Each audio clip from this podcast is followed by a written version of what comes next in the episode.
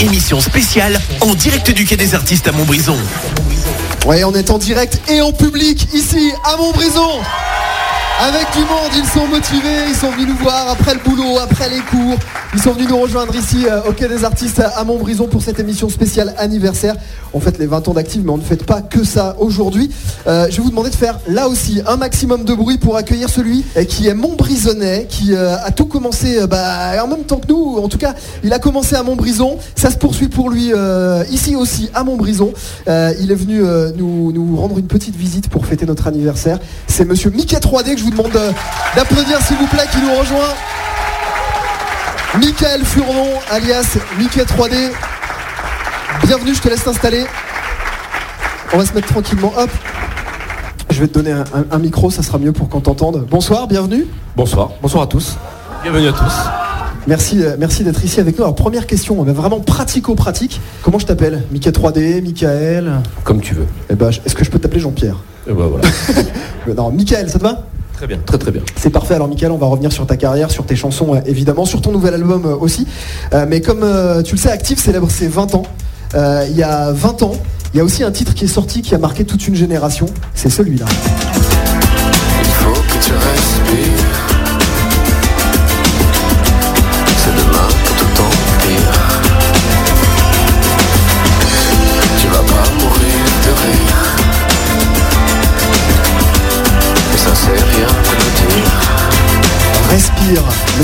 20 ans, le message il est toujours autant d'actualité. Rappelle-nous un peu comment il est né à l'époque euh, ce morceau.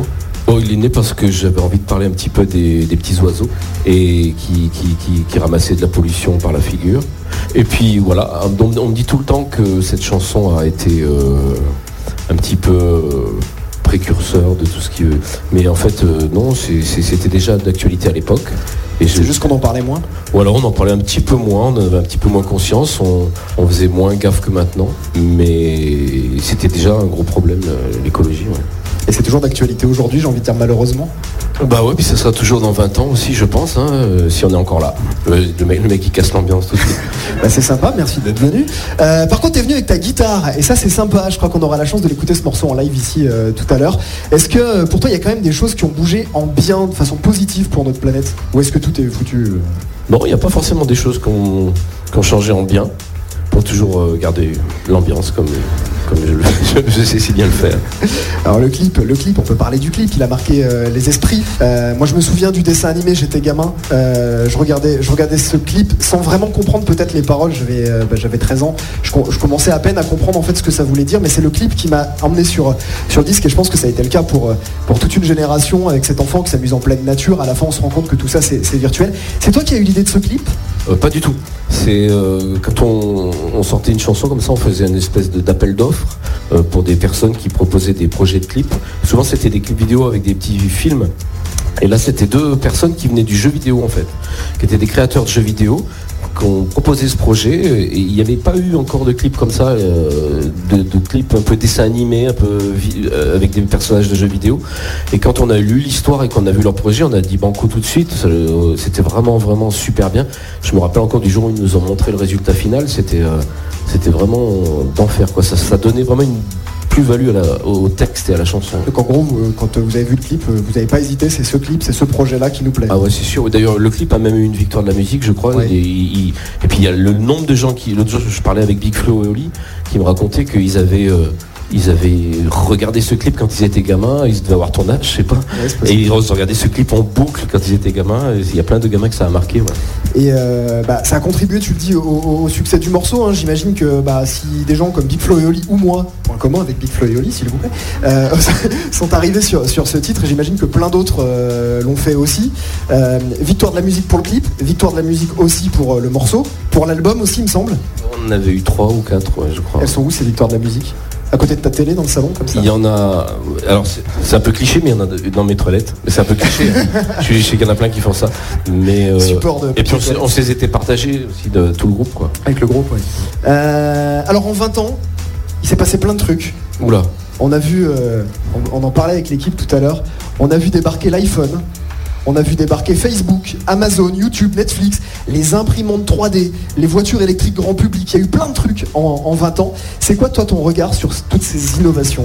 Euh, Je sais, je sais pas. Je suis comme tout le monde. Je les utilise, tout en sachant que c'est assez nocif pour euh, à la fois euh, pour les cerveaux et pour l'émancipation des personnes et de. je, ne pas faire mon vieux con non plus. Hein. Le c'était mieux avant. Moi, je suis un petit peu là-dedans, mais on est tous un peu là-dedans. On a tous toujours un bras de nostalgie euh, quand on pense. Euh, ouais, quand on pense à l'époque où il n'y avait pas tous ces trucs-là. Tu parles des réseaux sociaux d'ailleurs dans ton album. Les réseaux sociaux, ouais. Les réseaux sociaux. Ouais. Avec les, approximations de, qui vont dessus. Voilà, avec tout ce, tout ce que ça, tout ce qui en découle et surtout c'est une chanson un petit peu que j'aime bien faire des chansons un peu légères pour parler de sujets graves. Et c'est une chanson dans laquelle on apprend au milieu de la chanson que, la personne dont les autres se moquent dans la chanson s'est suicidée. Et c'est un petit peu un truc qui m'effraie, euh, ce, truc-là. Tous ces jeunes qui, en viennent à, à, se suicider parce qu'ils sont harcelés par d'autres personnes, mais à travers des... Ça touche beaucoup plus de gens qu'avant. Avant, quand tu t'engueulais avec une personne, c'était entre toi et la personne et quelques autres. Maintenant, tu peux dire du mal d'une personne et que des, centaines, des milliers, tout un collège, tout un lycée euh, participe à ça. Et ça, m'effraie. Ça, je, vois un enfant rentrer dans la cour et que tout le lycée le regarde euh, ou tout le collège parce qu'ils ont vu la veille que, toutes les saloperies qu'on a balancées sur lui. c'est un truc assez effrayant, je trouve.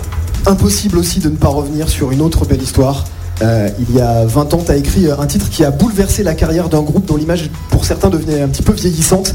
C'est Indochine.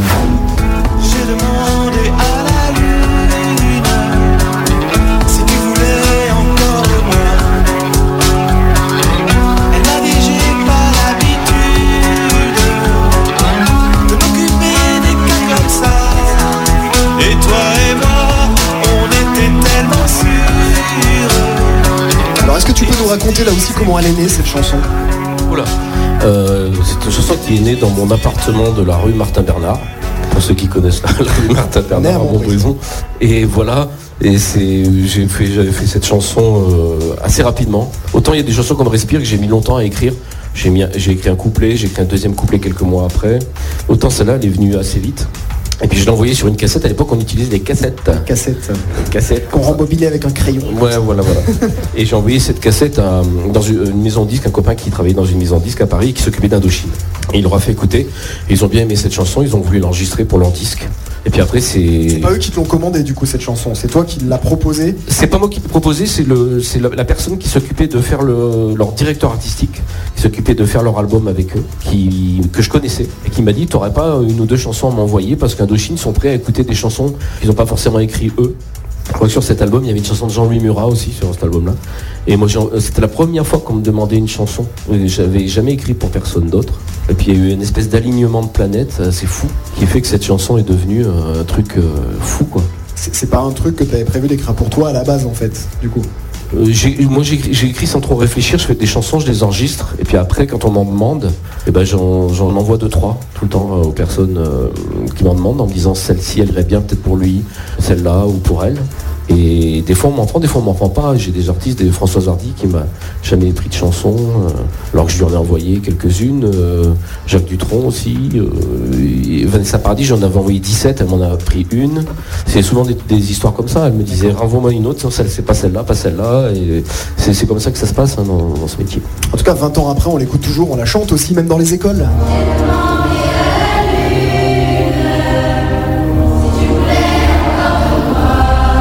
Que c'est un peu une fierté d'entendre un titre écrit, euh, repris par plusieurs générations. Euh. Ouais, ouais, c'est assez, non, c'est hallucinant. Mais je sais pas comment je sais même pas comment le ressentir moi-même. C'est un truc de, fou. Hein. C'est, pourtant, c'est une petite. Euh, souvent, on me demande qu'est-ce que tu parles de quoi dans cette chanson?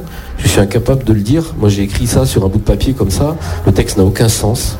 Non mais c'est vrai, ça fait des années qu'on me dit de quoi tu veux parler. Je sais pas, j'ai écrit des, ça s'appelle un peu de la poésie quoi, je sais pas. Et ça sort euh, comme ça. En tout cas, elle a été aussi revisitée et les enfoirés. Je me suis dit quelle fortune.